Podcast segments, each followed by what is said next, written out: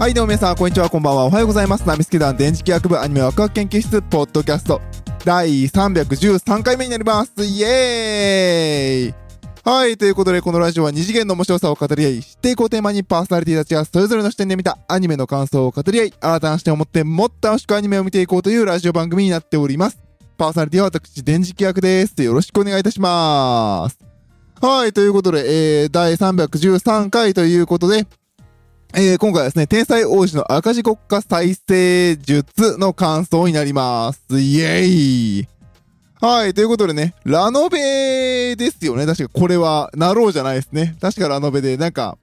ちょっとね、あの、気にはなったけど読んでなかったラノベですね。なんか、そうだ、売国しようとか確か書いてあった、ライトノベルの、えーアニメ化になっております。どこの文庫だったかはすぐに出てきません。ごめんなさい。はい、ということで今回はですね、えーっと、春版でいいのかな？今年の、えー、天才王子の赤字国家再生術ということで、まあ、どんな話かっていうと、ホームページのイントロダクションを読ませていただきますと、えー、派遣国家の脅威にさらされる、えー、弱小、弱小国家ナトラ王国。若くして国を背負うことになった王子ウェインは、えー補佐官のニニムに支えられながら才能を生かした見事な手腕を発揮し始める。でも、この国めちゃくちゃ進んでる。えー内戦に手を入れよう入れようにも金がない。よそから奪よう、奪おうにも軍事力がない。まともで優秀な人材は他国に流出してしまう。えー早く、えー国売ってとんずらしてっていうウェインの願いはとっとと隠居して悠々自適の生活を送ること。大国に媚びを売り、国を売れば夢夢が叶うはず。しかし外交も軍事も予想外の方向へ転がってしまい、ということで、まあ、知恵と起点で世界を揺るがす、えー、天才王子の弱小国家マネジメント、ここに開幕という、まあ、イントロダクションになってるんですけど、まあ、あの、書いてある通り弱小国家の主人公が、えー、弱小国家の、えー、っと、一応最初、まあ、一応トップになった主人公のお話になってます。で、もうタイトルに書いてある通り、天才王子が、まあ、なんていうのかな、俺、まあ、俺強えでもないんですけどね。まあ、あの、うまいこと起点を利かして、あの、国を切り盛りしていくっていう話なんですけれど、いや、あのね、ぶっちゃけって言いますと、最初見始めた時は、全く期待しなかったです。まあ、B 級アニメっぽいから見ようかなっていう感じで見始めましたけど、いや、面白かったですね。なんか、超絶 A 級アニメとは、私の中の基準ではそうは言わないですけれども、面白かったですね。普通に1話見始めて、あれよあれよという間に最終話まで、えー止まらず最後まで見れるすごくいいアニメでしたね。で、あのーこのアニメのすごくいいところって、なんていうのかな、超絶作画で見せるとか、超絶エフェクトをかけて綺麗な美麗な映像アニメーションを見せるとかいうことを、やらない方針でやってるのが見事だったんですよ。別にね、汚いとか、絵が崩れてるわけじゃないんですよ。ちゃんと綺麗に絵は作られてるんですけれど、なんていうのかな、その国家間のお話なので、当然戦争も起こるんですね。で、戦争で強い軍事のキャラクターも出てくるんですけれど、なんかこう、シュバーンとかね、シュバーババーとかいうすごいね、あのーかっこいい演出シーンは、皆無なんですよ。もう、剣を抜きました、シャッてやりました、勝ちましたっていうところのもう、必要最低限だけ映す、あのー映像としてちゃんとそこで成り立つよねっていうところを、を、えー組み込んではいるんだけれど、そこを大々的に見せることはしない。あえてしてない。わざとそうしてるっていうところが見てて読み取れる。その代わり別のところにちゃんと、なんでしょう、時間をかけましょうっていうところをうまく作ってる感じですね。もちろん、なんていうのかな。あの、戦争の軍事的な話のやつだと、例えば、あのえー、っと、幼女戦記だとか、あとはな、なんだろうな昔で言うと、あ、タイトル出てこないや。タイトル名出てこない。ごめんなさい。まあ、なんていうの、その、知略的な話が、知略がメインのやつの話でも、結構戦闘シーンは凝ったりするじゃないですか。でも、そこを、もう、全捨て捨ててるという言い方は失礼かもしれませんけれど、まあ、わかりやすく作ったりとかしてるけど、作画コストは下げてる感じが、しましたね。で、あのー確か制作会社も私、初めて見たなっていう制作会社だったんですけども、よくできてるんじゃないかなって思います。逆に、あのーメインがやっぱりさっき言ったように、その、王子の国の切り盛り、天才王子の国の切り盛りなので、どちらかというと、交渉とか、戦略、知略がメインなんですよ。もちろん戦闘シーンもあるんですけどね。うん、そっちの方がメインになって、もう、なんでしょう、物事が始まった時には、準備は全部終わってるよねっていう、そういう、えー、お話になってるんですよね。だからあの、なんでしょうね、面白さっていうのがすごくね、ちゃんと脚本に、あのー、組み込まれている。脚本的な面白さ。で、それを絶対に落とさないような作画作りになってるかなっていう感じですね。だから、本当の戦いっていうのは、あのー、交渉術とかその辺だったりするんで、そこのおかしさをないように作る。だからこそ、なんて言うんだろうな、あのー、綺麗な人たち、なん、なんていうのかな、アニメ的なさ、あの、美人、美麗、美形が出てくるのって当然だよねっていう、なそ、そその例えも違うな。でもなんか、あの、そこの交渉に出てくることの正しさっていうところとか、そこのキャラクターたちがやりとりしているところ、その場所であるところとか、そういうところに絶対に手を抜かない。その、戦闘シーンに作画コストかけるぐらいならそっちをちゃんと描き込まないとこの作品は作られないっていうところをすごくね、あの、ちゃんと計算されて作ってんなーっていう感じがしましたね。もうだからね、あの、戦闘シーンとか見ると、マジか、この戦闘シーンの描き方みたいな。まあ、なんでしょうね。まあまあ、それで、でも、あの、話としては成立してるし、別にこの作品で別にその戦闘シーンをね、苛烈に書く必要性ってないよね、みたいな。うん、そんな感じがしますね。でもちゃんと面白く、あの、かっこいい主人公はかっこよく、面白く、あの、生きていい、あの、うまく描かれているなっていう感じです。だから、主人公はこうしたいなと思って、運ぶんだけを最終的にちょっとあれうまくいかねえなっていう、そのくすって笑うところの流れ的には幼女戦期間はあるんですけれど、でも全然もっと違う作り方になってるのが面白かったですね、この作品は。幼女戦記ほど重くしてない戦争は描かれてるけど。どちらかというと、うん、そうですね。多分、そこまで重く描いてない内容。まあ、原作は描いてるからわざとそこをね、マイルドにしたのかなっていうのもありますし、もう一つは戦争をして奪い取るとかそういうところがまだ当たり前の世界観で進めてるから、幼女戦記のように平和な日本から行ってお仕事として戦争はするけれど、いやー、対戦なんてごめんですよっていうスタンスで、その世界を見てるのかっていう、その世界の見方のところの違いで、多分、うまくそこを使って、あの、作ってるのかなっていう感じでした。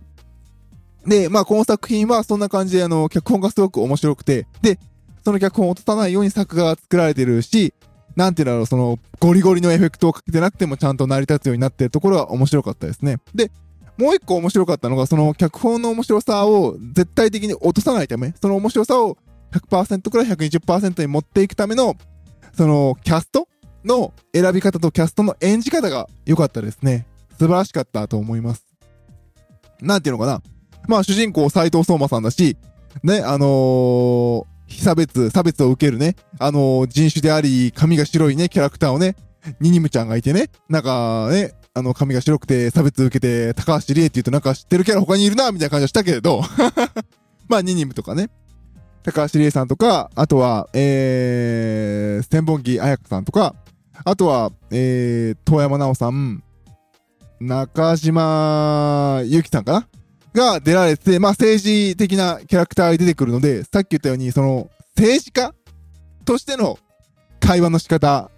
っていうところがね、面白かったですね。あの、詩人として、えー、一個人として会話するときと、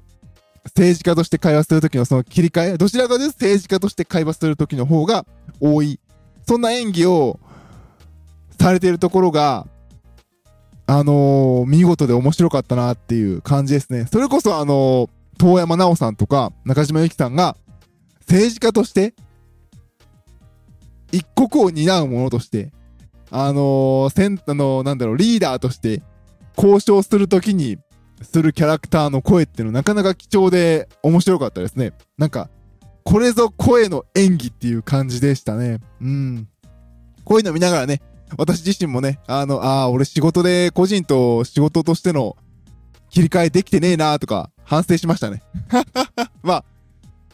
あー、私の超個人的な話で申し訳ないですけどね。あー、俺この辺が俺ダメなとこなんだなとか思いながら、このアニメ見ながら感じましたね。いやね、でもね、ほんとね、個人的には遠山奈緒さんの、その、遠山奈緒さんのキャラクターはもっと上ですね。あのー、えー、っと、そのさっき言った覇権国家っていうのはその帝国。その主人公、あの、大きい大陸があって、主人公の国は、まあ、その、えー、ごめんなさい、順番が違うな。えー、大きい大陸があって、で、ざっくり西と東側に分かれてるんですよ。で、えー、っと、東側が帝国領。まあ、あの、銀河英雄伝説でいう帝国ね。で、あの、西側が、銀河英雄伝説じゃないんで言うと、あの、地球教みたいなね。あの、その宗教国家みたいなの、あの、まあ、州、軍、国家軍みたいなのがあって、で、その主人公のナトラっていう国はその大陸の中の一番北側のど真ん中にあるんです。で、両方と交渉ができるっていう、そういう立ち位置の国で、で、あの、その、遠山奈緒ちゃんのキャラクターは、その帝国側の、その帝国の次の、ね、あの、帝国の王になるのは誰だっていう4兄弟のうちの1人のキャラクターだから結構重い立場の立場としての声の演技っていうのはね、結構聞いてて面白かったですね。最初、あれ誰やって思って、あの、最後ね、あの、キャスト見て、あー、なおちゃんかーみたいなね。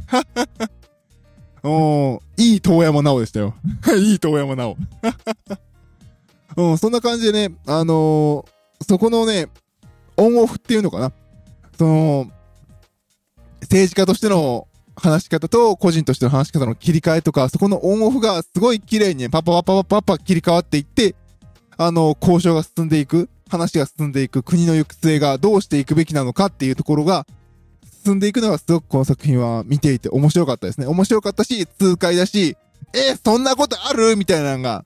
起こるけれど、まあ、あの、世の中、人生、歴史ってのはまあ、え、往々にしてそういうことってあるよね、感もあるし。うん、面白かったですね。なんかね、見ながらね、いやいや、そんなんないやろとか思うけれど、まあ、このコロナ禍の中をね、生きている我々としては、その、そんなこと、そんなアホなことするやつおらんやろみたいなのがやっぱ世の中結構起きるじゃないですか。笑えねーとか思いながら見たりとかね、してて面白かったですね。いやー、だからね、多分ね、キャスティングへのこだわり、できる、こういうのができる人たちが選ばれてる感がね、いやー、すごかったですね。で、久々に聞く能登まみこの悪女。いやー、久々に聞いたわー、という感じで。そこも良かったですね。いや、でもね、中島、中島だっけ？中島だっけ？えー、ゆきさんの演技はね、良かった。あこの切り替えは良かったですね。見事だなーっていう感じで見てました。うん。はい。なのでね、なんかね、すごいね、いいアニメでした。本当にいいアニメでした。さっき言ったように、その作画コストに、作画、超絶作画とか、超絶このキラキラエフェクトにもちろん頑張って作られてるのはわかるんですよ。でも、なんでしょうね。あのー、昨今のそのキラキラエフェクトとか、超絶シュバシュバ動く戦闘シーンとかではなく、そこではないところの戦いの話を、そこに一生懸命力を加えずに、ちゃんと描いて、あのー、一つの作品として、12話走り切ってる。あのー、そんな感じでいい作品でしたね。いや、だってさ、最初のさ、3話ぐらいオープニングはさ、絶対これオープニング映像できなくて、中の映像繋ぎ合わせたろみたいな作りなんですよ。まあ、飛ばしたけどね。でもね、あの、本当にね、あの、オープニングからエンディングまでね、しっかりと作り込まれて、あのー、ちゃんと、作られてる。ちゃんと 言葉はおかしいですね。オープニング曲も、あの、本編も、エンディング曲も、BGM もちゃんとみんな頑張ってちゃんと作られてる、すごくちゃんとしたいい作品でしたね。なんか、うん、一点突破ではなく、ちゃんと総合力で戦おうっていうところが、すごくこの作品らしい、いい作りの、いい、面白いアニメだったんじゃないかなと思います。これね、まだ見てない人はね、ぜひぜひ見てみてください。ほんと肩肘張らずにね、はっはっはーっていう感じで見れる、いい作品でした。はい、ということで今回はですね、ちょっと短いですけども、えー、天才王子の赤字国家再生術の感想でした。電磁気学くん結構おすすめです、これ。すごく面白かった。はい、ということで皆さん、えー、締めの言葉がずれちゃいましたね。ごめんなさい。えー、パーソナリティ電磁学でした。それでは、バイバイ。